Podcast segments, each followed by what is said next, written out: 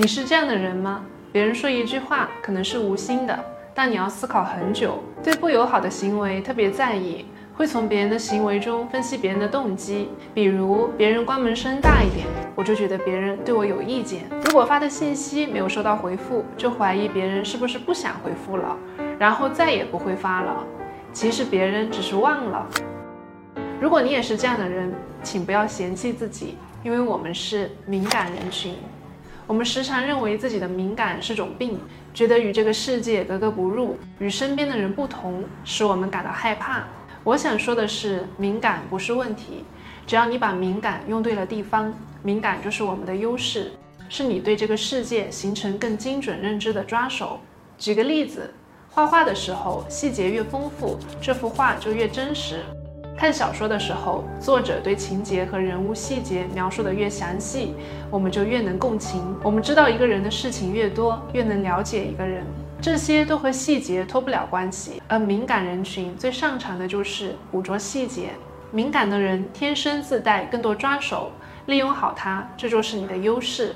给你们讲一个我自己的故事。在我没有做博主以前，我就很喜欢发微博，我总是有很多心得。然后有一次，有一个高中同学，他在微博关注了我，他就评论我说：“出去玩一下也有那么多感想，没有见过世面，并取关了我。”我当时很伤心，觉得我话太多了。然后我就开始回顾自己，也很喜欢跟身边的人分享，但是没有得到想象中那么热情的回应，我就开始胡思乱想。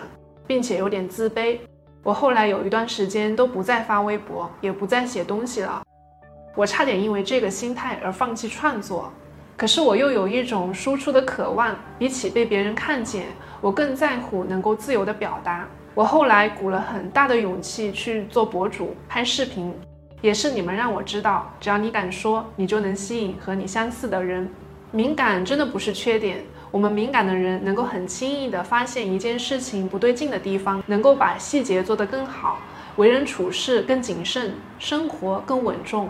那么敏感的人怎样和这个世界相处呢？第一是多多结识和你一样的人。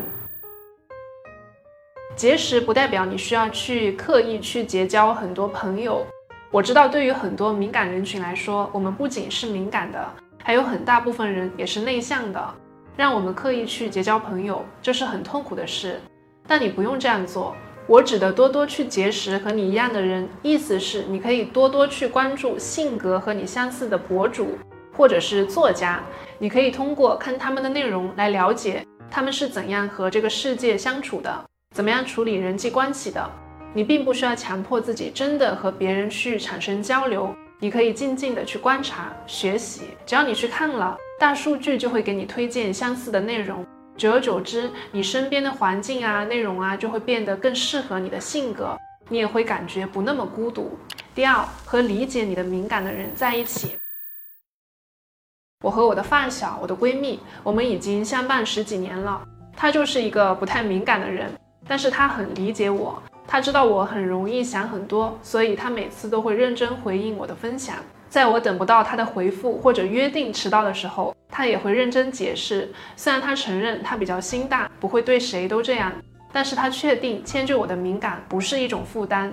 当然，我为了回报他，我也会对他更好。我觉得这就是很好的相处方式。足够在乎你的人，他会努力找到与你相处的方式。第三，发挥你的敏感到正确的地方。当你想要猜忌别人的时候，试着转移自己的注意力，能不能把猜忌的天赋放在工作上，去审视你的工作还有哪些地方可以优化？想要去猜忌身边的人的时候，不如把心思放在猜忌客户的心理上。客户希望得到怎样的作品，怎样的服务？客户心里想的是什么？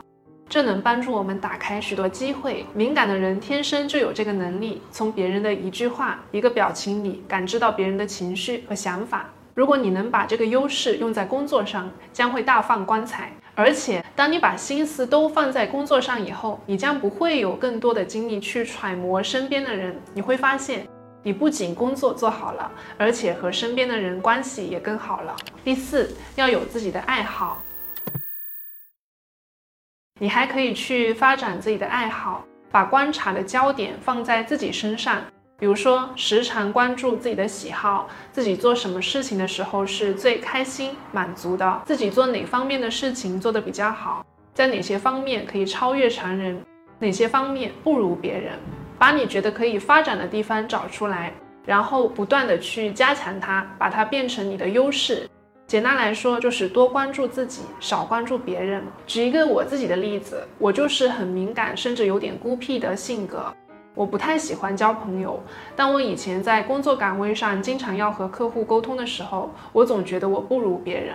我身边也有比我性格开朗的朋友，他们很容易就结识到新朋友，我就不行，我属于慢热型的人。我甚至因为这个觉得有点自卑。但是我发现一个特点，就是我很能静下心来独处和学习，做创造型的工作。如果在偏社交型的岗位上，我是不如别人的。